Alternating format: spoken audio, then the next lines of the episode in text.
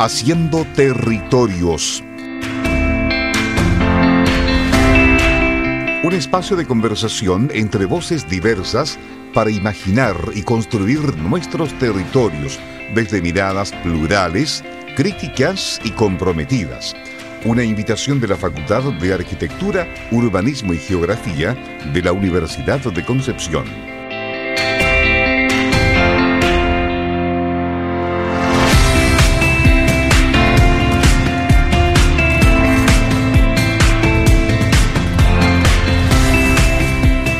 Buenas noches, nos encontramos nuevamente en nuestro programa Haciendo Territorio desde la Facultad de Arquitectura, Urbanismo y Geografía por la radio de la Universidad de Concepción.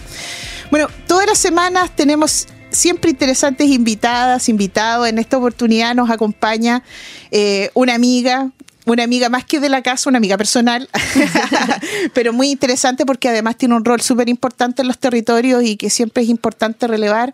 Hoy nos acompaña María Rebeca Sabaj, quien es historiadora. Además, ella está terminando su magíster en Patrimonio Arquitectónico y Urbano por la Universidad del Bio, Bio y además es la encargada cultural de la ilustre Municipalidad de Santa Juana. Buenas noches, María Rebeca. Muchas gracias por esta oportunidad, Leticia. Encantada de estar con ustedes y a todos los oyentes. Gracias por acompañarnos, María Rebeca.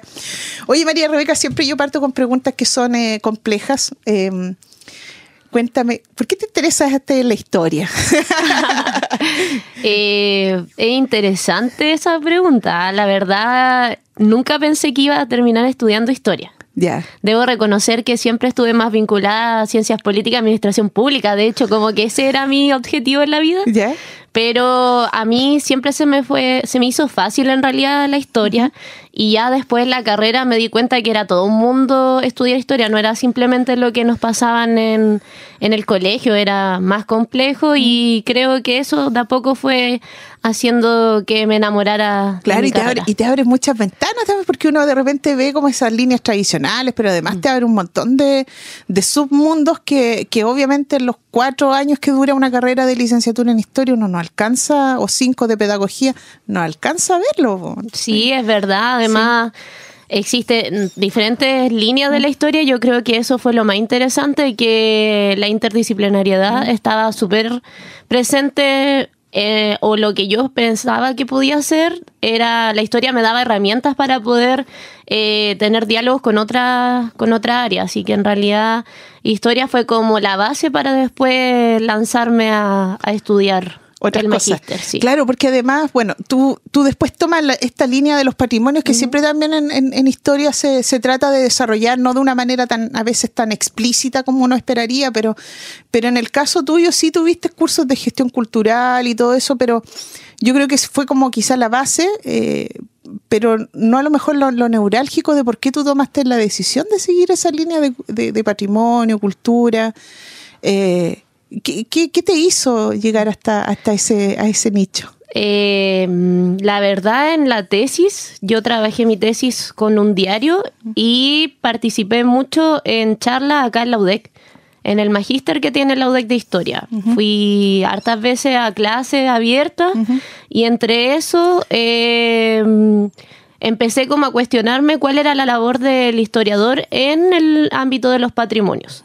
Tuve gestión del patrimonio con una profesora que igual fue interesante, la profesora Natalia, y ahí tuvimos en realidad la apertura, porque en historia como que no se trabaja tanto la gestión.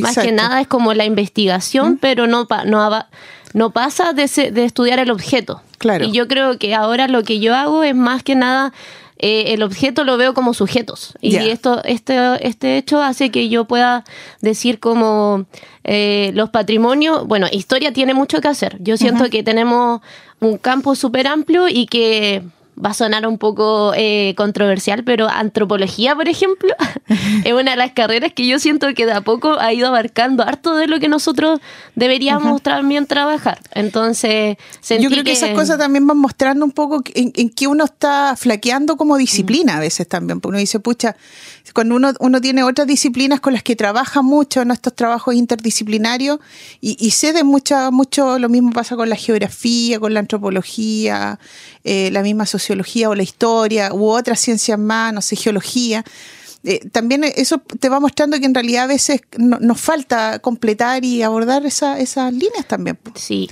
Y ahí uno dice, ahí, ahí está lo mío.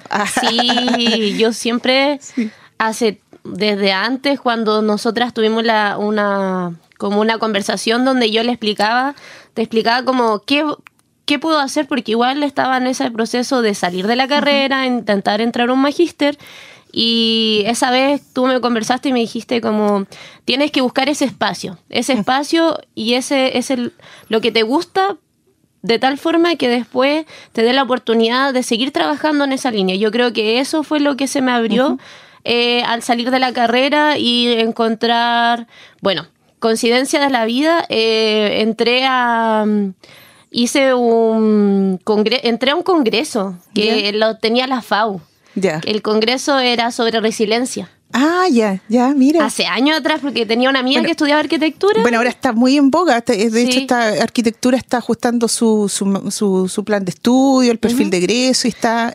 Ese tema está muy fuerte ahora. Entonces, este congreso que era de resiliencia y habría muchas posibilidades, me inscribí, de hecho era pagado, y me inscribí, estuve toda una semana entre la facultad de la Universidad del Bio, de arquitectura y la facultad de acá. Y ahí conocí, sí, la FAU, conocí a harto geógrafo, vi otra experiencia.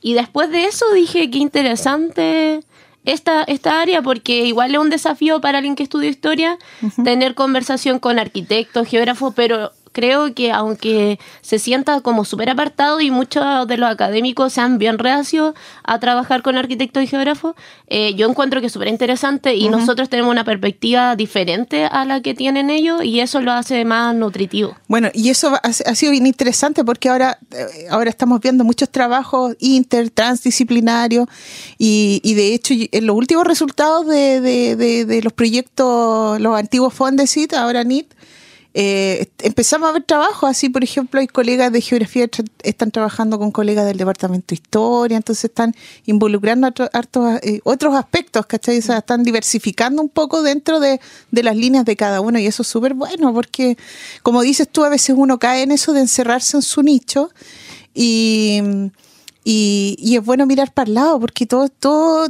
todo te puede nutrir a lo que uno está haciendo. Es como un poco esta idea, lo que conversábamos también, de, siempre estar estudiando, de, ver estas nuevas tendencias, nuevas teorías, nueva, nuevo enfoque.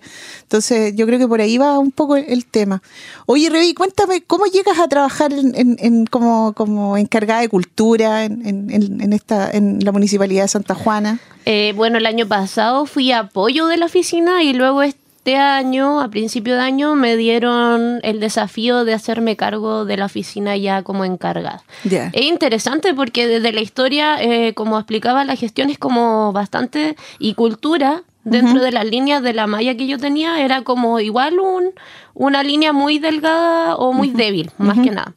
Pero la gestión cultural es interesante y más que nada cuando uno viene de la academia es yo creo que he entretenido un poco trabajar con esto de la investigación y la acción participativa. Y yo creo que desde la gestión que hago desde la oficina junto con mis colegas es, es importante porque nosotros podemos hacer algo que no siempre se da, que es diagnosticar y luego aplicar. Y eso es lo que hemos estado haciendo.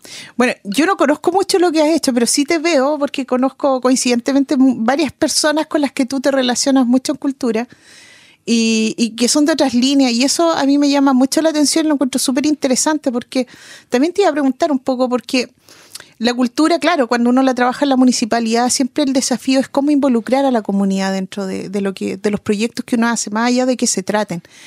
Eh, y veo a veces trabajos que, que estás con gente de la Dideco, de, de, planificación, con gente de, por ejemplo, del área de educación. Entonces es súper interesante eso porque al final es, es, no verlo como un nicho, sino que como una forma de poder abarcar las otras unidades que tienen los municipios. Sí, lo que pasa es que existe una herramienta de estrategia que es el Plan Municipal de Cultura. y, y más que nada yo siento que una de las debilidades de la gestión cultural es el ámbito de la planificación. Que yo sí vengo con esa línea desde la, desde la academia. Entonces, cuando uno planifica, se da cuenta que la cultura no es solamente propia de la oficina, sino que muchas otras oficinas, muchos otros departamentos invierten muchos recursos en el ámbito de la cultura o realizan actividades culturales. Por lo tanto, para aunar fuerzas, considerando que Santa Juana igual es un municipio pequeño, eh, nosotros pensamos que la mejor estrategia de difusión y realización de actividades es a través de esta como línea de trabajo eh, multisectorial, por así sí. decirlo. No, porque, y, yo por eso te digo, yo lo, valoro bastante porque, claro, es una buena forma de, de, optimizar también, no solamente los recursos, sino que el, eh, de optimizar lo, que uno hace, de que sea realmente efectivo, que tenga un impacto y, y no verlos como de, de, forma aislada. Yo creo que eso un, nos pasa también en, en, lo que es la academia, empezar lo mismo que estábamos conversando, de trabajar con otras áreas, con otras líneas. Así que eh, has desarrollado entonces un trabajo bien interesante ahí con, con, con harta gente y conocido acá de la FAU también, he visto ahí. Sí, sí. es verdad. Sí. Oye, bueno, vamos a seguir conversando con eh, María Rebeca después de esta pequeña pausa musical. Para no hacer de mí cono pedazos, para salvarme entre únicos e impares, para cederme un lugar en su parnaso, para darme un rinconcito en sus altares me vienen a convidar a arrepentirme. Me vienen a convidar a que no pierda. Me vienen a convidar a indefinirme. Me vienen a convidar a tanta mierda. Yo no sé lo que es el destino.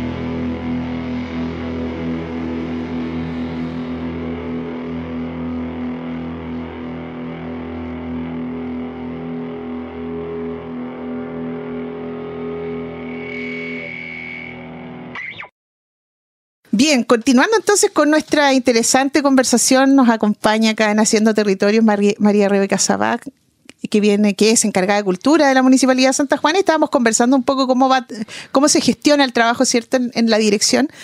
Oye, Rebeca, pero yo, María Rebeca, yo creo que aquí hay un tema también bien interesante que fue muy contingente, porque Santa Juana sabemos que es una de las comunas más afectadas por, los incendios forestales.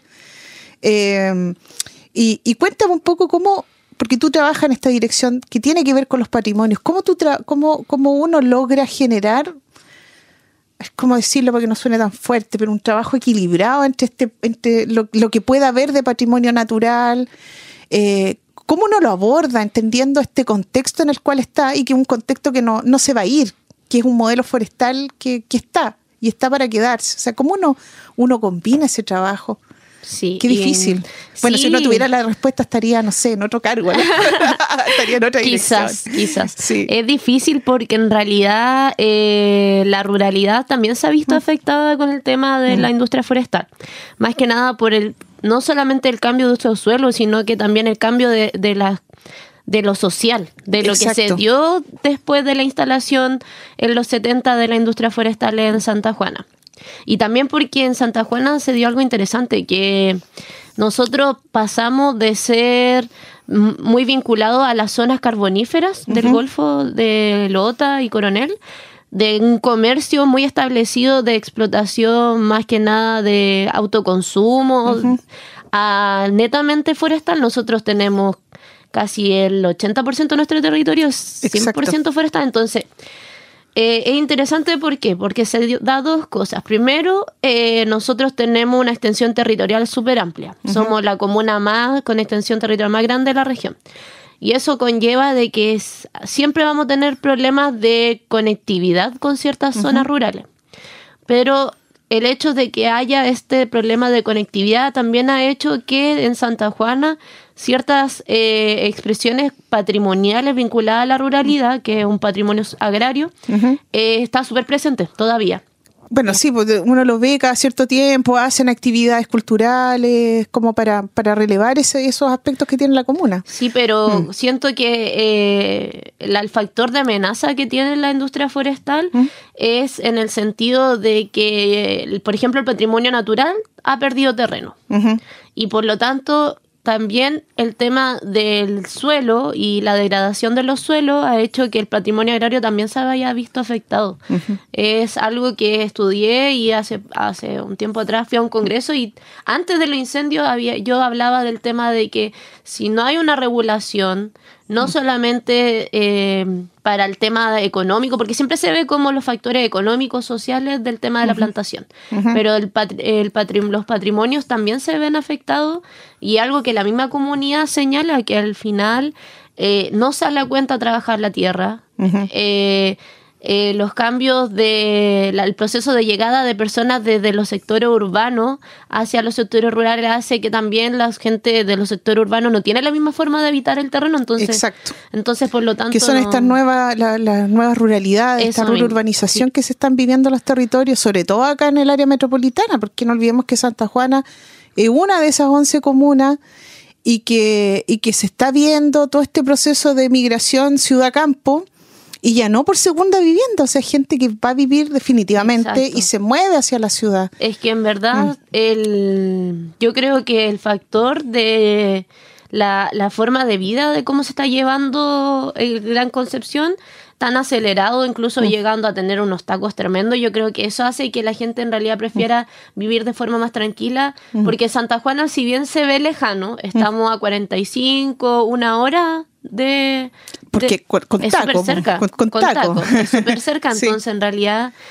O sea, en menos de lo que te puedes demorar a lo ah, más colorada en exacto, Exacto. Eh, entonces ese es, como el gran factor de cómo y el desafío que tenemos como oficina, porque en realidad nosotros somos dos personas. Bueno, somos cinco, pero somos dos, somos una dupla, eh, yo que estoy a cargo y mi colega que es antropóloga, y las dos venimos desde la academia con el ámbito de, bueno, ella de hecho es de, un sector rural.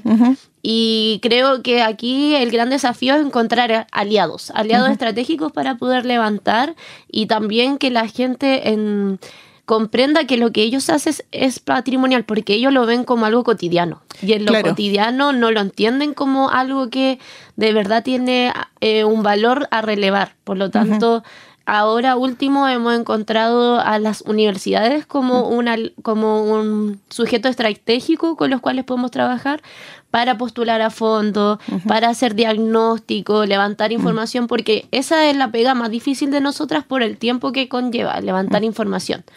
Claro, no, y, lo otro, bueno, lo que tú dices, eh, el otro día nomás hablábamos con, con, otros colegas también en relación a eso, o sea, eh, cuando uno habla de estas nuevas ruralidades, es también, no es solamente que uno va a ocupar ese espacio para vivir, sino que uno va con su, con su forma de vida.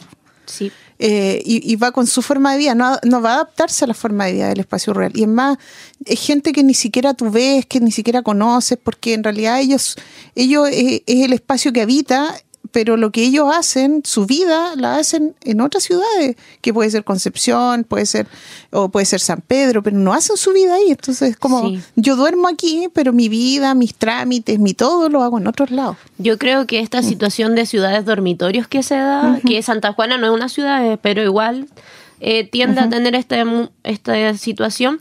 Igual es interesante en el sentido de que mm, Santa Juana eh, no tiene y era algo que estábamos conversando, no existe una planificación.